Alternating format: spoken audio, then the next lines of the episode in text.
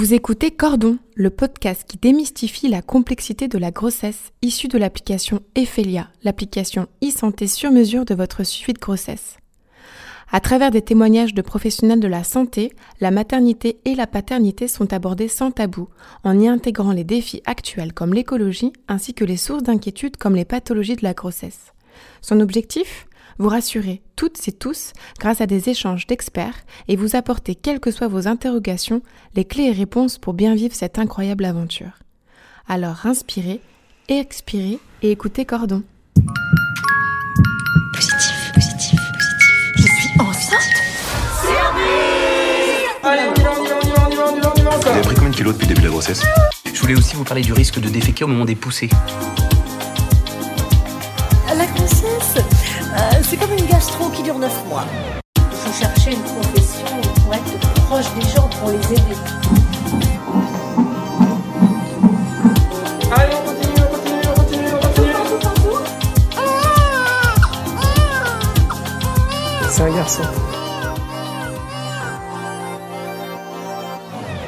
Bonjour à tous et bienvenue dans un nouvel épisode de notre podcast Cordon. Et aujourd'hui, avec Sandra, kinésithérapeute depuis 18 ans, nous allons parler rééducation du périnée. En effet, sollicité constamment pendant près de 9 mois, le périnée peut être soumis à rude épreuve par ailleurs au moment de l'accouchement. Ainsi, 6 à 8 semaines après la naissance d'un enfant, à titre curatif ou bien préventif, une rééducation périnéale adaptée doit être réalisée. Avec Sandra, nous allons essayer de comprendre pourquoi. Bonjour Sandra. Bonjour. Merci d'avoir accepté notre invitation. Kiné depuis 18 ans, qu'est-ce qui vous a donné envie de faire de la rééducation périnéale? Ce qui m'a donné envie, c'est d'abord euh, bah, le contact avec les patientes qui, euh, au fur et à mesure de, mes années de pratique, m'a permis de me rendre compte qu'il y avait euh, des besoins et des demandes par rapport à tout ce qui est rééducation périnéale. Et puis du coup, je crois que j'étais sensible à ce type de pratique, aux problèmes féminins, aux problèmes voilà, de la femme. Et du coup, je me suis lancée dans ce- cette spécificité de la rééducation. De la femme au moment de la grossesse et euh, pendant le postpartum, parce que la grossesse c'est quand même un grand chamboulement euh, physiologique euh, et psychique. Quelle transformation principale le corps va-t-il connaître? Au cours de la grossesse Alors au cours de la grossesse, il y a plusieurs transformations évidemment, mais euh, celles qui vont nous concerner euh, après pour la rééducation, ça va être euh, tout ce qui va concerner bah, la prise de poids, la distension de la sangle abdominale, la pression et le, le poids que va occasionner le bébé sur le plancher pelvien, ce qu'on appelle le périnée, la modification de la posture avec un décalage du centre de gravité en avant qui va occasionner souvent aussi des douleurs de, dos. Donc euh, tout ça fait que euh, y aura des modifications qui vont euh, régresser seules après l'accouchement, mais pas forcément. Donc vous travaillez ensemble tous ces éléments, que ce soit le périnée, le diaphragme, la sangle abdominale. Comment, comment fonctionne-t-il ensemble?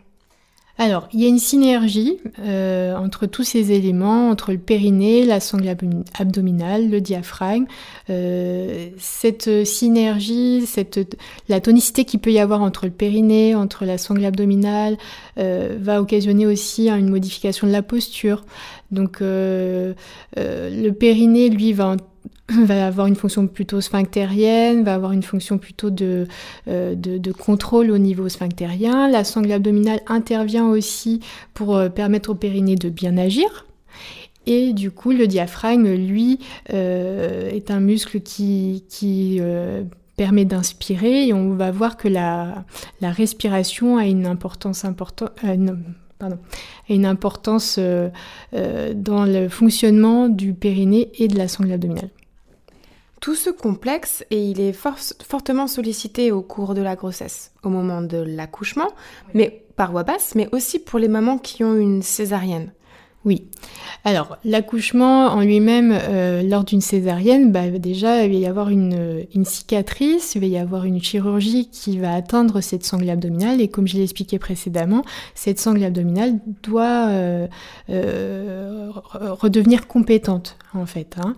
Et donc, du coup, même si vous avez une césarienne, il est important de pouvoir récupérer cette sangle abdominale et de récupérer aussi les muscles du plancher pelvien, puisque ce n'est pas seulement l'accouchement qui va occasionner un affaiblissement des muscles du périnée, ça va être aussi toute la grossesse avec le poids du bébé sur le plancher pelvien. On parle d'affaiblissement de ce muscle, mais concrètement, alors comment on peut tester sa tonicité? Alors, on peut tester la tonicité des muscles du périnée. Donc, ça se fait par euh, un toucher vaginal qui est pratiqué donc soit par la sage-femme, soit par, le kiné. Et euh, du coup, euh, cet examen va permettre de, de tester la force, la tonicité, éventuellement la force des muscles, leur réactivité, leur endurance, leur souplesse, voire des fois leur hypertonie, notamment quand il y a des douleurs, il peut y avoir des hypertonies sur certains muscles qu'il va falloir faire céder pour pouvoir soulager la patiente. À partir de ça, enfin de cette tonicité ou en tout cas de ce besoin de rééducation, on va pouvoir le faire de différentes manières. Euh, oui, on va pouvoir rééduquer le périnée. Alors après, il y a différentes pratiques. Les praticiens n'utilisent pas toujours les mêmes techniques. Euh, on peut pratiquer donc le, travail manuel, donc toujours par voie vaginale, qui va permettre à la patiente de mieux sentir, récupérer ce que c'est que cette musculature qui est quand même profonde et qui ne se visualise pas.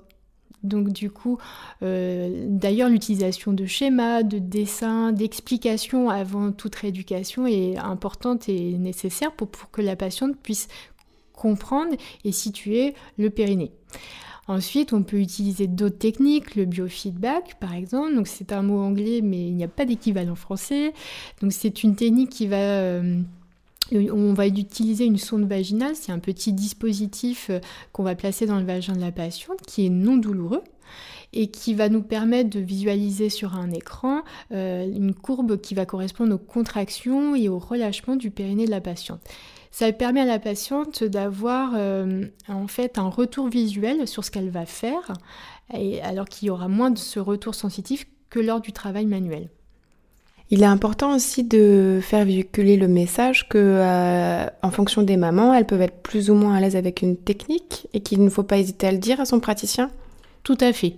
Déjà, toute rééducation euh, commence par euh, le consentement de la patiente. D'accord euh, Et on explique les techniques qu'on va utiliser, qu'on va mettre en place. Et il est important, moi je précise toujours à mes patientes, si une technique ne, ne vous correspond pas ou vous met mal à l'aise, on n'est pas là pour mettre nos patientes mal à l'aise. Au contraire, il faut qu'elles adhèrent. Donc du coup, on peut tout à fait utiliser d'autres techniques. On a suffisamment de techniques dans, nos, dans notre boîte à outils pour pouvoir euh, répondre à la demande de la patiente. Et alors, comment sait-on qu'on a fini sa rééducation? On sait qu'on a fini, alors selon l'objectif déjà qu'on a fixé avec le kiné ou la, sage-femme, et on sait qu'on a fini, bah, c'est en général, c'est le thérapeute qui va vous dire bah là, on arrive en fin de rééducation. Alors pourquoi?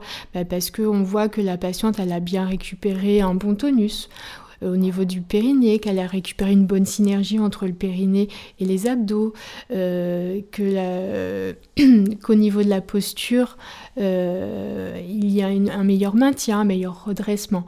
Donc les critères peuvent être différents d'une patiente à l'autre et du coup le nombre de séances va forcément varier d'une patiente à l'autre selon déjà la personne de départ, la constitution de départ, la morphologie de départ, euh, ce que la nature nous a donné ou pas, et puis selon euh, bah, le type d'accouchement, selon euh, les contraintes que cette patiente peut aussi subir, par exemple dans son travail, sur des métiers physiques selon le sport qu'elle pratique. Donc il y a plein de critères qui vont rentrer en compte.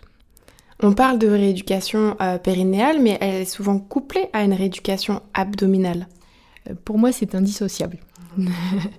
du coup, euh, la rééducation abdominale est peut-être même euh, ce qu'on va démarrer avant des fois d'aller voir ce qui se passe au niveau du périnée.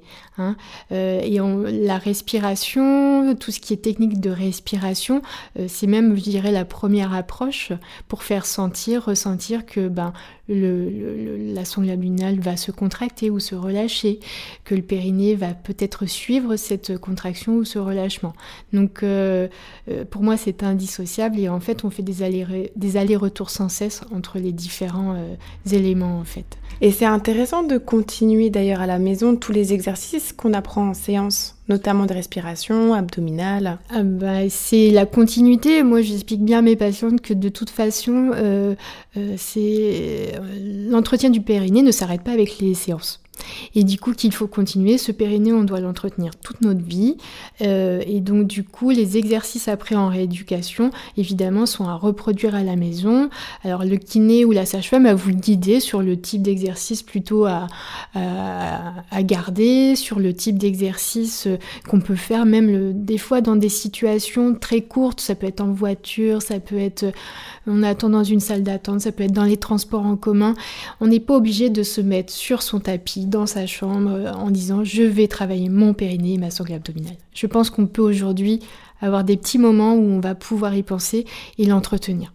Donc toute sa vie et à partir euh, euh, de tous les moments, si j'ose dire, il n'est jamais trop tard pour commencer une rééducation non, il est jamais trop tard. Alors après, on a des recommandations où on nous dit que c'est le meilleur moment, c'est de, commencer 6 à 8 semaines après l'accouchement. Mais j'ai envie de dire que si, pour une raison ou pour une autre, la rééducation n'a pas pu se faire sur des mamans qui ont eu des complications, sur des mamans qui ont eu des bébés euh, qui ont eu des soucis de santé, je crois que même si on dit que c'est passé un an, c'est passé deux ans, c'est au bout du troisième bébé qu'on peut démarrer cette rééducation, et eh ben ce sera toujours mieux que rien, ça c'est sûr.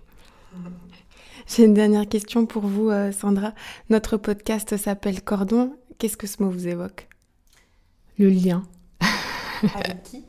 le lien avec nos patientes, le lien euh, entre les thérapeutes, parce que on est plusieurs thérapeutes à intervenir dans la rééducation, et du coup euh, le lien aussi, bah, des fois avec le médecin, avec euh, la sage-femme, avec voilà tous ces, ces, patients, enfin tous ces professionnels pardon qui pourront faire le lien pour que la patiente bah, récupère au mieux et se porte au mieux.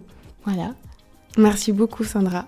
Merci à vous. Et merci à vous de nous avoir écoutés. Ce podcast vous a plu alors retrouvez-nous aussi sur l'application Ephelia, la première application de télémédecine dédiée à l'optimisation du suivi médical des femmes enceintes et des nouveau-nés, délivrant des recommandations par des professionnels de santé, à télécharger depuis votre Play ou Apple Store afin de vivre une grossesse sereine et en sécurité.